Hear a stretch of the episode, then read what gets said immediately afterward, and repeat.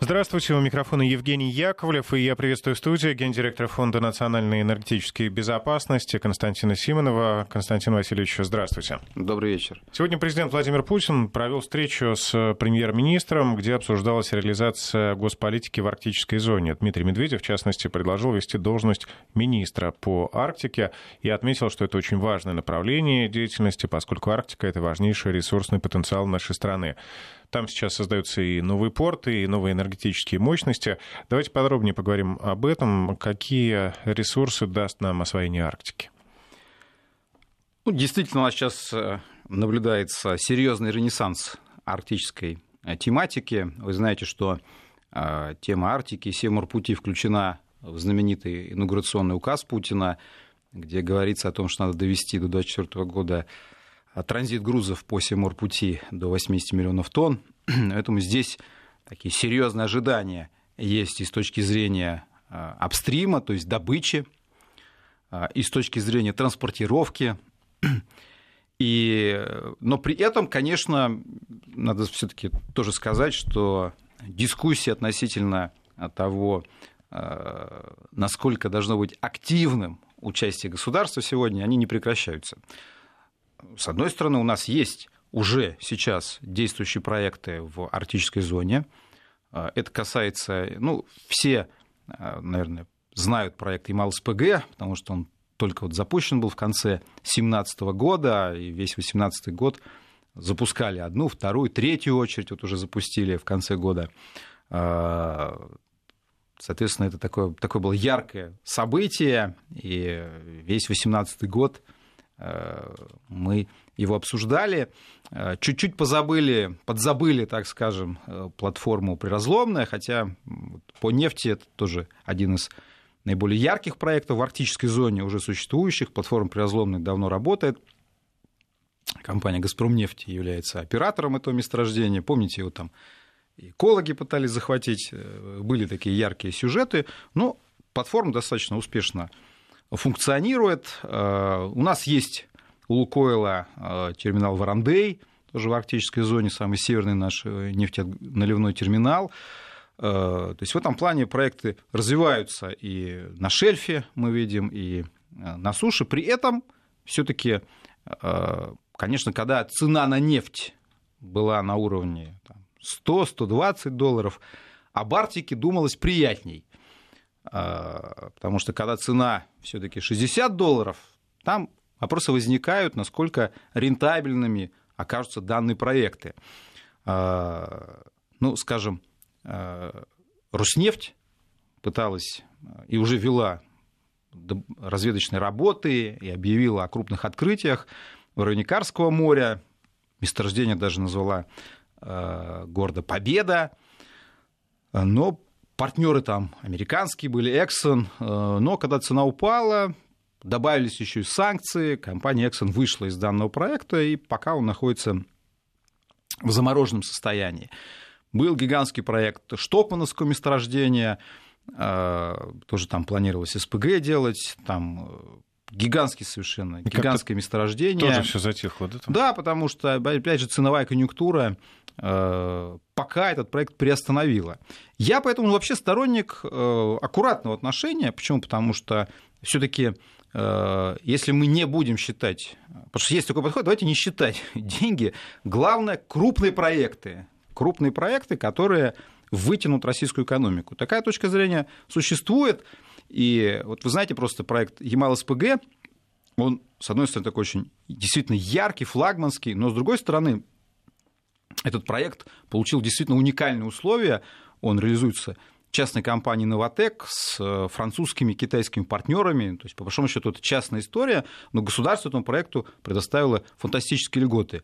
Он практически не платит налоги, он не платит экспортную пошлину, он э, не платит э, налоги на, фактически на добычу, налог на прибыль там имеет серьезные льготы. Государство вложило серьезные деньги в развитие инфраструктуры. Проект получил кредит, деньги из ФНБ. Вот сейчас планируется второй проект запустить, он называется Arctic SPG-2. Там тоже, тоже заявил и ВБРФ о готовности финансировать данный проект. Государство берет на себя финансирование строительство ледокольного флота, порт в Сабете был профинансирован государством. То есть государство не только предоставило уникальные условия, налоговые условия, но еще и участвует в развитии инфраструктуры, собственно, на свои деньги. И, конечно, вот тут такая дискуссия тоже ведется между теми, кто пытается эти деньги посчитать и сказать, а насколько для государства эффективна эта история, теми, кто говорит о том, что давайте посмотрим на, именно на вот кумулятивный эффект, что это э, все-таки проект, который развивает э, там, спрос на российские технологии. Вот сейчас по поводу Arctic СПГ как раз тоже очень много такого шума, потому что Ямал СПГ, он вообще весь был на импортных технологиях. Вот теперь компания Novotec уверяет, что она готова заниматься импортозамещением. А, ну, правда, вот э, первые контракты, которые сейчас заключаются, собственно, на э, крупнотоннажное производство СПГ, они все равно заключаются с иностранными компаниями. Это и компания Сайпем, это и там турецкие компании, это и э, дочки европейские компании General Electric. Э, то есть там предполагается определенная локализация, но у нас пока собственно, собственно технологий крупнотоннажного производства СПГ пока нет. Тут тоже вопрос такой, что, с одной стороны, э, говорится о том, что надо активно развивать российские технологии, импортозамещаться. С другой стороны, мы понимаем, что процесс это будет дорогим, не быстрым, и, кстати, вот когда я вижу, что участвует в этом проекте General Electric, у меня, конечно, вопросы возникают, а вот санкционные риски здесь считаются или нет? И э, поэтому здесь э, я понимаю, что, конечно, Арктика это выглядит как действительно и спрос на ледоколы, на танкера, и развитие перевозок. Даже, вы знаете, есть такая циничная позиция, что нам может помочь глобальное потепление, хотя сами капитаны судов, которые ходят по Севморпути, говорят о том, что они не видят уменьшения ледового покрова в Арктике, и поэтому, собственно, требуется ледовая проводка, безусловно, в зимний период, особенно. А, но если все-таки предположить, что глобальное потепление существует, то тогда есть мнение, что Севморпуть будет развиваться быстрее, потому что льды будут таять, и, соответственно, от толщины, от толщины льда, конечно, зависят и расходы на ледокольный флот, потому что сейчас пытаются сделать действительно и танкера, которые продавливают лед и сами как бы являются, ну, грубо говоря, в чем-то ледоколами. А, поэтому тут тоже есть какие-то моменты, которые могут помочь развивать Севморпуть. Но мы понимаем, что действительно Севморпуть – это интересная история, она может опять там возродиться и э, порты по линии Севморпути. Там есть идея создания перевалочного СПГ-терминала на Камчатке. А, то есть, конечно, эта артерия может существовать. И вы знаете, тоже там традиционно идут споры, потому что, с одной стороны, а, сокращается путь, из, то есть мы сейчас говорим про углеводороды, но в целом, если мы считаем, что можно выйти на эти 80 миллионов тонн, а это серьезный рост, а, то тогда понятно, что нужно думать о том, как скажем, Китай будет доставлять эти грузы до европейских потребителей. Там, с одной стороны, все знают экономию в днях, но с другой стороны, опять же, вопрос возникает со стоимостью проводки. А, ну, Тут вот как раз, как я уже сказал, есть точка зрения, что в чем-то нам может помочь глобальное потепление. А, ну, вот моя позиция такая, что история, понятно, что интересная, и, наверное, здесь вот эти большие крупные экономические проекты, они создают спрос в России на технологии. Вот, скажем, Новотек подписал контракт с, со звездой на 15 танкеров а, совсем недавно. То есть развивается судостроение благодаря этим проектам. Но, с другой стороны, я всегда сторонник того, что деньги тоже нужно считать. Арктика, конечно, там она, кстати, мало еще изучена с точки зрения ресурсной базы, хотя те исследования, которые делались, они как раз показывают, что даже уже в существующей российской зоне, ну, существующей, я имею в виду, что у нас там, как вы знаете, заявка есть на ее расширение, э, на вот этот знаменитый хребет Ломоносова, но даже уже в существующей зоне считается, что как раз достаточно крупные запасы углеводородов находятся. Но это хорошо, что они у нас есть, и поэтому не, не стоит подходить к Арктике как вот э, к проекту, когда надо все бросить и в советском стиле, Арктика не считая затраты, всё, да? да, не считая затраты, сделать Арктику нашей национальной идеей, там опять создавать какие-то постоянные города, там еще что-то, там, строить ледоколы, не считая их стоимости, потому что там есть действительно три там, вот эти ледокол-лидер проекта, там достаточно дорогие ледоколы. А у нас ледокольный флот, он еще из советского э, времени остался, но он тоже нуждается в обновлении. Безусловно, там достаточно амбициозные программы существуют. Отсюда, кстати, и появление там Русатома. Вот сегодня как раз, вы знаете, решался вопрос, Дмитрий Анатольевич предложил не делать отдельное министерство, а э, вести должность первого замминистра э, в Министерстве по Дальнему Востоку, который ну, бы отвечал за Арктику. да, такое выражение, что министр по Арктике, а на самом деле это... Ну, будет... а министер, он, э, Медведев сказал, что не стоит плодить бюрократическую структуру, давайте вот в Министерстве Дальнего Востока сделаем зам, первого замминистра по этому направлению. Ну, там просто довольно оживленные идут аппаратные тоже споры, вы понимаете, есть Минтранс, там есть Росатом, то есть Тут тоже все понимают, что тут надо как бы эту идею поближе к себе э, подвигать. Вот, э, поэтому я бы первому замминистра, которого назначат, пожелал бы все таки не забывать про такую вещь, как калькулятор, и расходы тоже считать. Они, наш бюджет, он не бездонный. Ну, а в общем и целом, без всякой бравады, Россия сейчас может, может считаться лидером в освоении Арктики? Э, ну, без бравады у нас, по крайней мере, уже есть э, проекты, которые работают, я их уже назвал и перечислил. Э, и в этом плане мы действительно уже достаточно неплохие результаты показываем, тем более, что, э, собственно, и те страны, которые являются тоже арктическими, как известно, ну, например, там Соединенные Штаты, Канада, у них э, многие проекты тоже оказались остановлены, там в море Бофорта и других регионах, ну, опять же, из-за ценовой ситуации. То есть там вот падение цен на нефть сыграло отрезвляющий эффект, тоже люди считают деньги.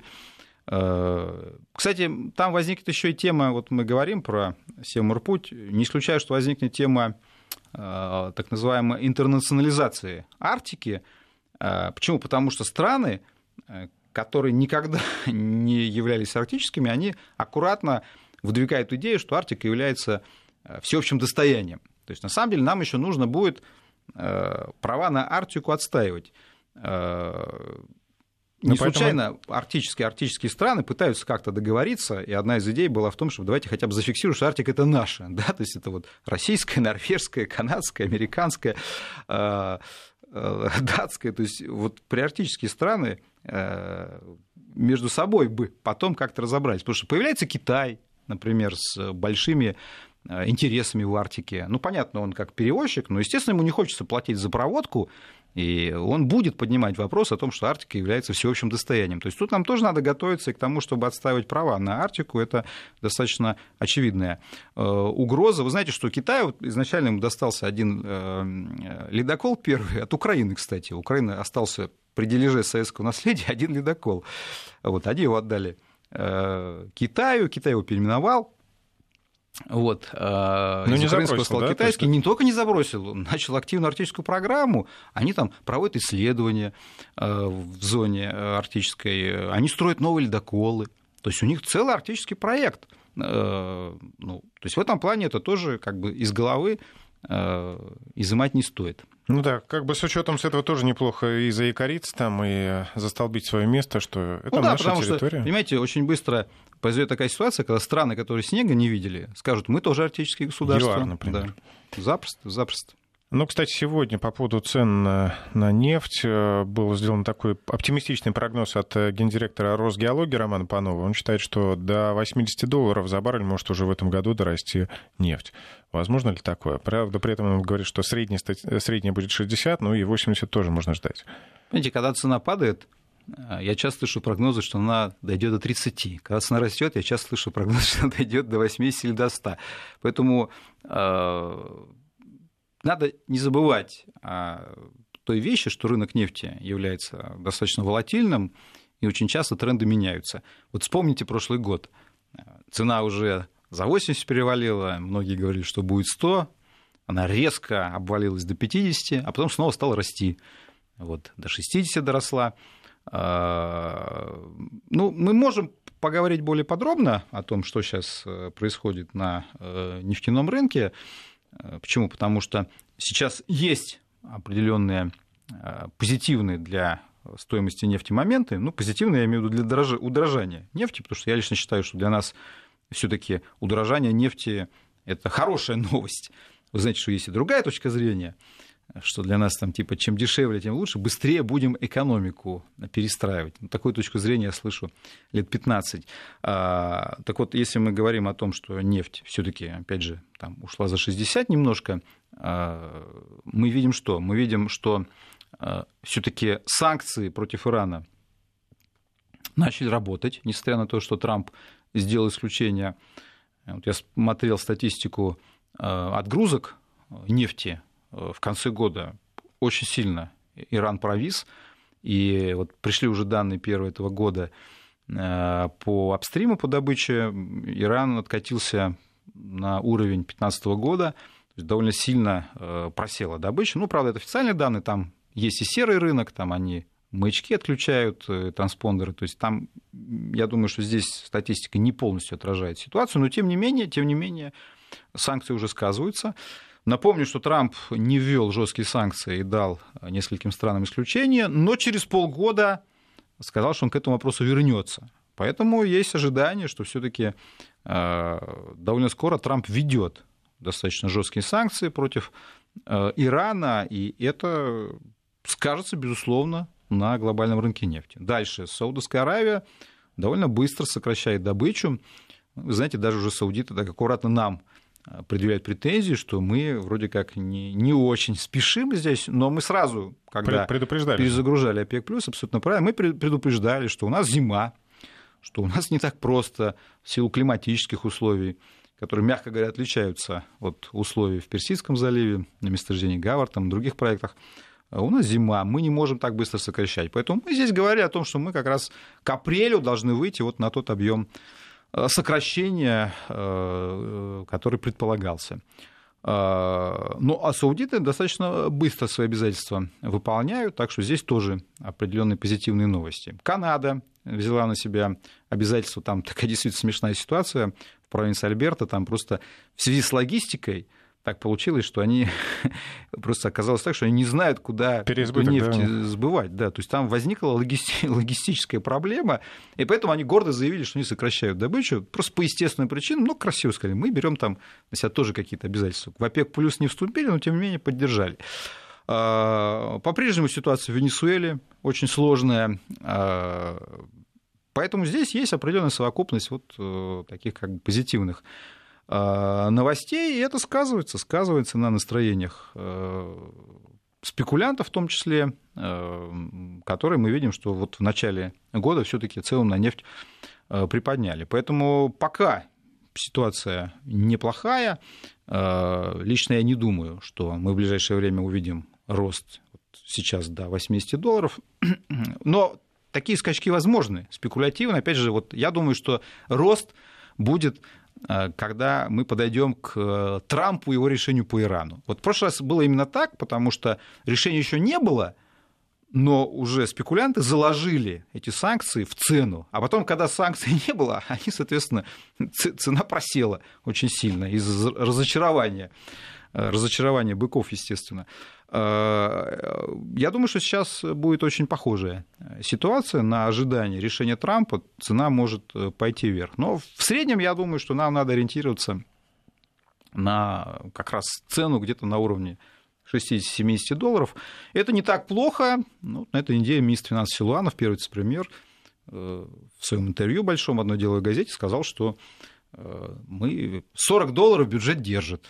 По его версии будем ориентироваться на слова министра финансов, поэтому все-таки 65 это не 40. Да, соответственно, у нас определенная подушка здесь возникает, и э, тревожно было в конце прошлого года, когда уже там по Юрлс 50 было. Э, ну, Юрлс примерно там, на 3 доллара дешевле, чем бренд, там, поэтому тоже это имейте в виду. А когда смотрите ценовые котировки, ну, в общем, я исхожу из того, что 65 лучше, чем 40. Но 80, среднегодовая цена 80 точно не будет. А прогнозы по спросу как-то влияют на все это? Вот Всемирное, э, прошу прощения, Международное энергетическое агентство сохранило прогноз, даже чуть-чуть приподняло 100 э, миллионов 700 тысяч баррелей в сутки. Да, влияют, конечно, и это как раз мы могли бы там негативные тоже новости перечислить. Там продолжается рост сланцевой добычи в Соединенных Штатах. И такие довольно тревожные, тем не менее, прогнозы по спросу. Но тут очень много зависит, тоже момент очень важный, что будет в этой знаменитой истории США-Китай. То есть как здесь будет э, развиваться вот эта история с торговыми санкциями, торговыми войнами. Почему? Потому что это принципиальный вопрос с точки зрения э, состояния мировой экономики, экономического роста мирового естественно, спроса на энергоносители, безусловно.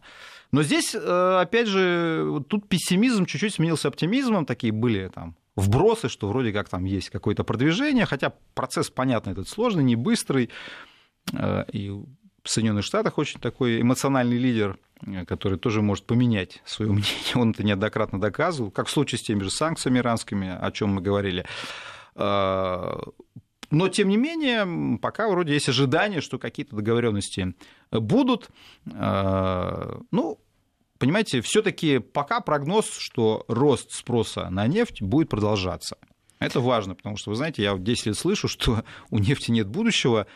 Э, но почему-то я не вижу, чтобы хотя бы два года подряд падало. Были периоды кризисов, конечно, сокращалось потребление, но чтобы подряд несколько лет падало потребление нефти, этого нет. Поэтому э, все равно нефть востребованный ресурс, и рост спроса на нефть это позитивные новости. Пока все основные агентства прогнозируют, что спрос на нефть будет расти. Да, там темпы могут быть не такими большими, безусловно, все мы понимаем почему, но тем не менее сам факт роста спроса мы наблюдаем. Ну, кстати, пока ОПЕК, ОПЕК плюс э, производит сокращение добычи, э, Трамп хвастался тем, что объем добычи нефти в США продолжают расти. Да, я сказал, что... Он сказал, что это плохая Штат... новость для России. Штаты, Штаты наращивают э, добычу сланцевой нефти. Ну, новость, может быть, и не самая, конечно, для нас лучшая, но ожидаемая. То есть в этом плане, собственно, и в прошлом году мы наблюдали этот рост. Но я вам перечислил другие новости, которые, в принципе, пока позволяют этот фактор э, микшировать. А то, что Штаты э, наращивают добычу нефти, ну что ж, Соединенные Штаты сегодня с конденсатом добывают больше нефти, чем мы. Это как раз хороший урок э, тем э, людям, которые в России уверяют, что нормальные цивилизованные страны нефть больше не добывают. Вы посмотрите, как Соединенные Штаты удвоили добычу нефти за короткий период времени. Напомню, в студии гендиректор Фонда национальной энергетической безопасности Константин Симонов. Мы продолжим сразу после выпуска новостей. Мы продолжаем обсуждать вопросы энергетики с гендиректором Фонда национальной энергетической безопасности Константином Симоновым. Э, с нефтью, в общем, у нас более-менее все стабильно. Теперь перейдем к газовым вопросам. Э, накануне прошли переговоры в Белграде. Э, президент Владимир Путин с сербским коллегой Александром Вучичем. Сербский лидер говорит, что страна очень э, хочет продолжения строительства газопровода «Турецкий поток» на своей территории, сделала для этого все возможное. А сегодня, кстати, на переговорах с Таипом Эрдоганом Вучич еще раз заявил, что страна нуждается в российском газе, поддерживает строительство турецкого потока и даже поздравил турецкую коллегу с успешной реализацией масштабных газовых проектов у них. В общем, очень хочет Вучич российского газа э, для того, чтобы обеспечить стабильность в этом вопросе для своей страны. Ну, его можно понять, и он э, давал честные оценки относительно того, что на него оказывают давление достаточно активные э, Соединенные Штаты и навязывают какой-то другой альтернативный газ, но Вучич публично говорил о том, что никакого другого газа он э, не видит, и тот газ, который потенциально мог бы быть, по его оценкам, он бы обошелся Сербии в два раза дороже. Э, действительно, на самом деле, оказывается довольно серьезное давление на Сербию. Я помню, не так давно выступал в Сербии на конференции в Новом Саде, и там выступал министр энергетики Сербии, открывал конференцию, а за ним э, выступала девушка, чуть ли там не аташе, не посол даже, а какой-то аташе американского посольства. И меня поразило, она министру фактически выговаривала. А, буквально она говорила следующее. Мы за вами наблюдаем, вы не диверсифицируетесь, вы по-прежнему э, покупаете только российский газ, вы по-прежнему делаете ставку на российский газ. Это неправильно. Мы за вами наблюдаем, делаем вам замечания. И потом министр энергетики как бы оправдывался. Он говорит, да вы поймите, э, все-таки ваш газ потенциально очень дорогой, э, и ведь, собственно, надо же его еще как-то там довести до Сербии, да, с терминала. Но все-таки Сербия, вы помните ее недавнюю историю и что делали Соединенные Штаты с Сербией. Вот сейчас такая странная ситуация, когда я сам видел, как там, сотрудница далеко не самого высокого уровня американского посольства рассказывала министру энергетики, что он не прав, за ним смотрят внимательно, что он должен отчитываться на тему диверсификации. Вот такие политические реалии сегодня, и мы понимаем, насколько, в общем-то, непросто сербскому руководству а, как бы отстаивать, отстаивать, э, отстаивать газовое партнерство с Россией. Но, понимаете, опять же, возвращаясь к теме калькулятора, есть э, вопрос денег, и э, если мы говорим про диверсификацию, то возникает вопрос, кто за нее заплатит? Сама Сербия? Ну, Сербия пока, к счастью, хватает интеллекта не совершать энергетических ошибок, и поэтому Сербия действительно довольно активно готова участвовать в строительстве продолжения э, турецкого потока по европейской территории. Сербия не является э, членом Европейского Союза, но тем не менее Сербия готовится к вступлению в ЕС, это тоже не является секретом, поэтому э, газопровод, который будет строиться, он будет строиться уже по европейским правилам, но на самом деле Сербия газ уже провел процедуру оценки этого проекта, получил разрешение европейских регуляторов. Они посчитали, что этот проект вписывается в нормы третьего энергопакета, и никаких э, проблем с э, этим э, нет. Вот. «Газпром» будет совладельцем участка по Сербии.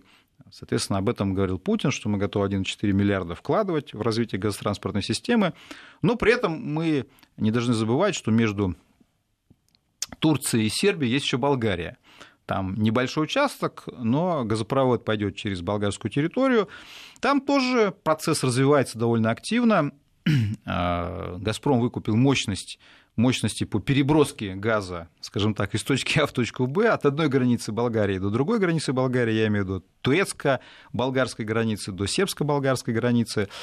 А, сейчас как раз уже э, объявлен Э, тендер на строительство этого участка для того, чтобы обеспечить эту услугу. То есть «Газпром» показал, что ему нужна услуга в соответствии с европейскими правилами, все идет. То есть «Газпром» не сам является собственником трубы, не застраивает ее.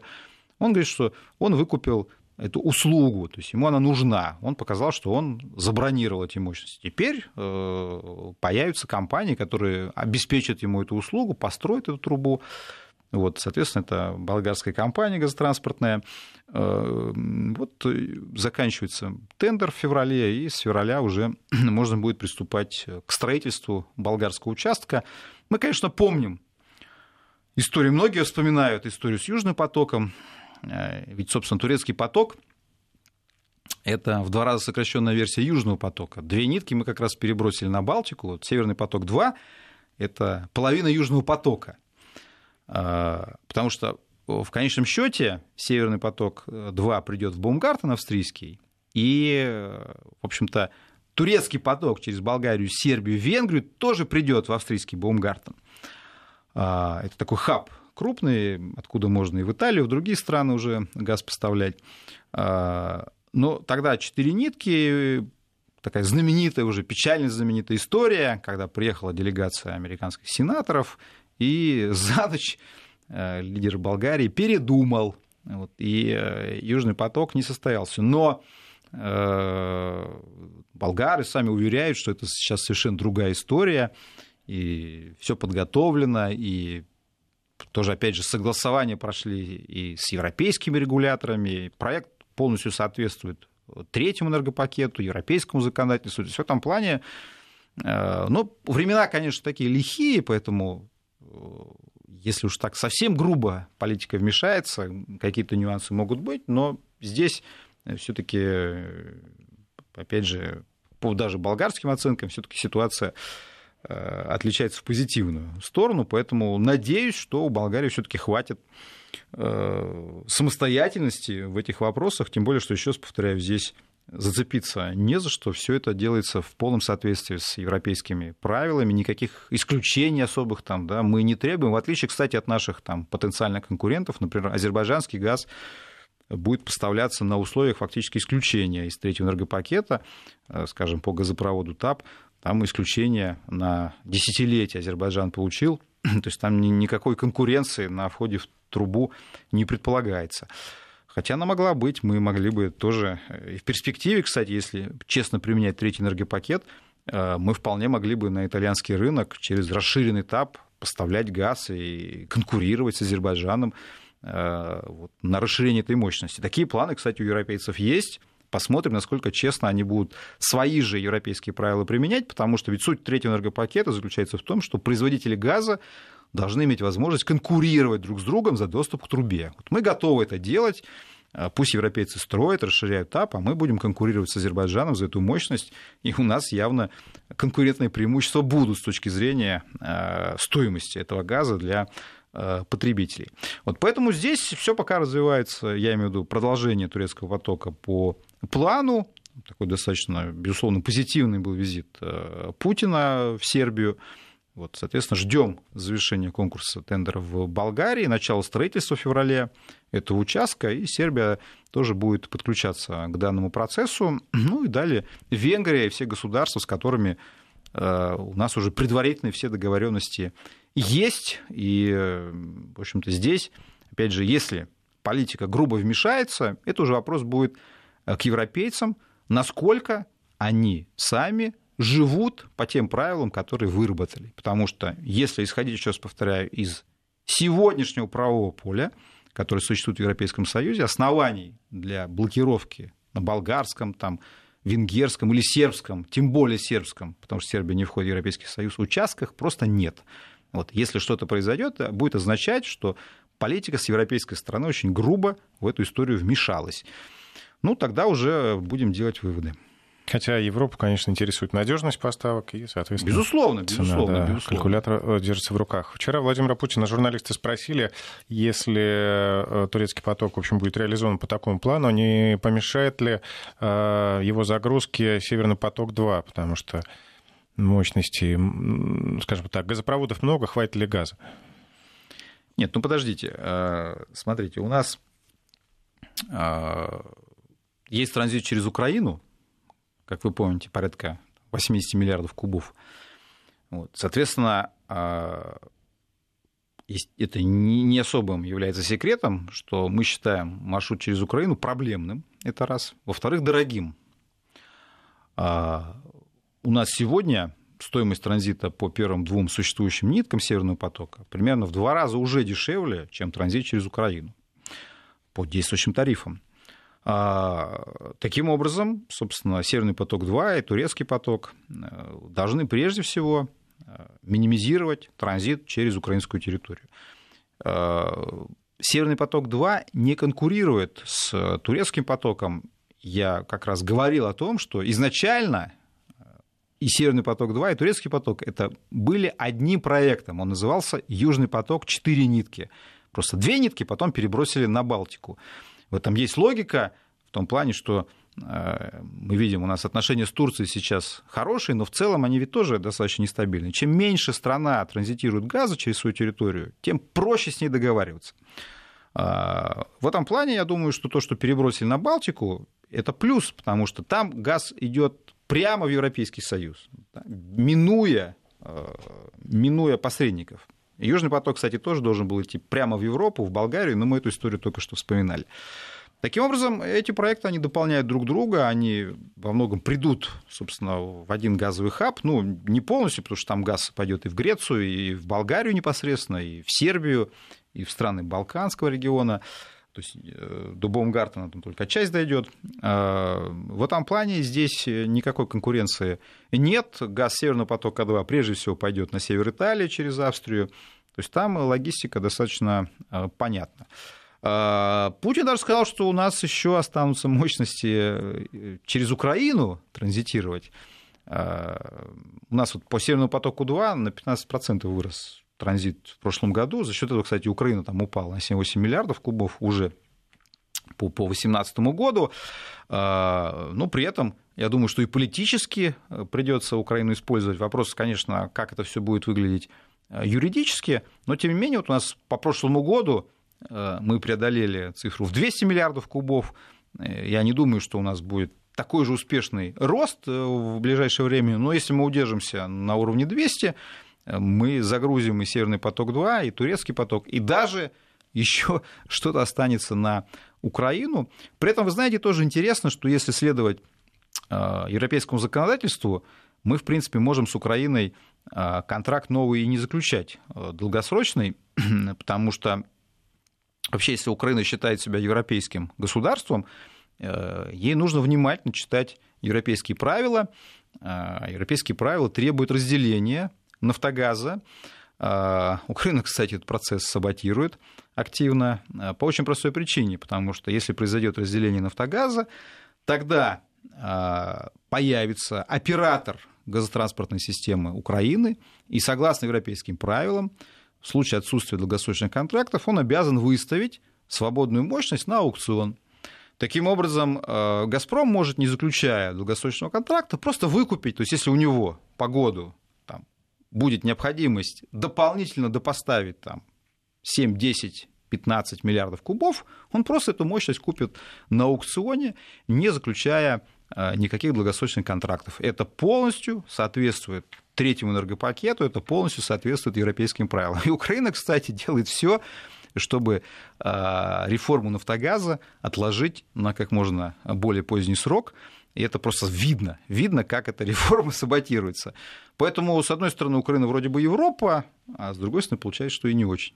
Ну, видимо, процесс затянется уже далеко после выборов президента на Украине. Ну, до выборов уж точно, конечно, здесь ничего не произойдет, тем более, что а, если победит э, Тимошенко, то, как шутят на самой Украине, Э, руководству «Нафтогаза» нужно будет срочно бежать в аэропорт, э, потому что не исключено, что первым делом она будет их хватать и, возможно, даже сажать в тюрьму. Ну, вы знаете, что руководитель «Нафтогаза», там известная история, э, ее активно украинская пресса смакует, когда «Нафтогаз» выиграл суд Э, в стокгольмском арбитраже, но еще денег не получил, как вы знаете, потому что Стокгольм, э, Газпром подал апелляцию и ждет решения, но Украина уже пытается бегать там какую-то собственность арестовать. Кстати, смешная была история на этой неделе, когда Коболев заявил, что арестованы активы на 2,5 миллиарда долларов э, в Швейцарии, в Голландии, в Англии, а потом через несколько часов Швейцария, Швейцария заявила, что, наоборот, сняла арест с газпромовской собственности. Так очень смешно это все было. Это, кстати, вот буквально вчера происходило. А, так вот, э, собственно, возвращаясь к руководству «Нафтогаза», они уже успели себе выписать премии несколько миллионов долларов э, и даже за победу. Да, и отправили отправил он эту премию маме, которая живет в Соединенные Штаты, э, на всякий случай. Ну и правильно, наверное, сделал. Поэтому на Украине шутят, что там, наверное, уже билет есть на ближайший рейс, и очень внимательно будет смотреть результат этих выборов, потому что, ну, вы знаете, что Э, Тимошенко э, всегда говорил, естественно, что контракт был правильный 9 года. Ну, вы знаете, она просто присутствовала при его подписании э, вот в том знаменитом январе 9 года, и она считает, что в руководстве «Нафтогаза» сейчас засели коррупционеры, воры, которые повышают стоимость газа для населения, да, вот тоже этот сюжет знаменитый конца прошлого года и этого года, потому что Украину весной ждет очередное подорожание. Э, соответственно, если Тимошенко побеждает, с «Нафтогазом» произойдут уж точно довольно серьезные изменения, по крайней мере, на кадровом уровне. Ну, кстати, сегодня депутат Верховной Рады Александр Долженков сделал прогноз, что уже с 1 января следующего 2020 года э, газ, стоимость газа для населения повысится просто чуть ли не в 12 раз по сравнению с 2013 годом. А, не надо ждать января 2020 года. Там ожидается уже по планам весной новый э, раунд повышения. Посмотрим, что там сделает новый президент Украины, если он появится. Вот. Э, здесь, здесь процесс э, очевиден. Конечно, газ дорожает, и, конечно, для населения Украины это довольно серьезный шок. Но вопрос надо предъявлять исключительно к руководству украинского государства. Я там часто сравниваю, там, это тоже не является секретом, вы помните, что Нафтогаз опубликовал в конце прошлого года. Так он, собственно, это он так как-то на ленты попал, а он статистику публикует по стоимости импорта в так называемого европейского импорта. Ну, вы знаете, что он покупает газ словацкий, то есть э, говорит Украина, что мы не покупаем больше российского газа. Ну, а какой газ вы да, покупаете? Это? Мы покупаем словацкий газ, это не российский газ. Но сам это российский газ, который по карусельному реверсу там Э, уходит в Словакию возвращается на Украину, становясь словацким. Вот, это известный фокус. Э, ну, собственно, они официально признают, что, скажем, в конце года он обходился в 320 долларов, при том, что наши поставки в Европу, там, среднегодовые поставки у нас там были 250 по Европейскому Союзу, а Украина, конечно, она могла бы еще дешевле покупать, потому что транспортное плечо меньше, я имею в виду, на границе России и Украины. И в восточных регионах намного он был бы дешевле. Поэтому, и вот я эти оценки привожу, и иногда слышу вот э, как бы так называемая либеральная позиция, если так можно выразиться, всеми говорят, ну что вы даете советы независимому государству? Я говорю, я не даю советы, я просто привожу, опять же, к вопросу о калькуляторе, я просто привожу цифры. Вот что могло бы быть по деньгам? И что есть на самом деле? То есть Украина теряет колоссальные деньги, там, чуть меньше миллиарда ежегодно, вот просто на этой ерунде, а, вот на упрямстве. То есть ну, население Украины должно спросить у своего правительства, там, а зачем это все делается. Причем, вы знаете, смех заключается в том, что когда а, Стокгольмский арбитраж вынес а, решение о том, что действует контракт вот этот э, девятого года, в том числе действует пункт о обязательных закупках газа в России, только снизили норму, там да, было 52, а снизили в 10 раз до 5 миллиардов кубов, ну и take-or-pay 20%. То есть вот когда Стокгольмский арбитраж признал, что «Нафтогаз» должен продолжать закупки э, газа в «Газпроме», вот как только это произошло, «Нафтогаз» прибежал в «Газпром» и сказал, говорит, давайте нам газ. То есть, понимаете, вроде бы Порошенко сказал, никогда мы не будем Э, приобретать русский газ, но они-то знают, что он дешевле. Им нужно было как-то политически оправдаться. И когда у них появилось решение стокгольмского арбитража, они тоже прибежали, говорят, давайте газ. А как же, вы же говорили, ну, нас же теперь заставляют. Мы, как конечно, не хотим. по-украински, но, трохи но, для себя. Но Стокгольм нас заставляет. Давайте скорее, скорее, э, отгружайте уже его. Спасибо. В нашей студии был гендиректор Фонда национальной энергетической безопасности Константин Симонов. До новых встреч.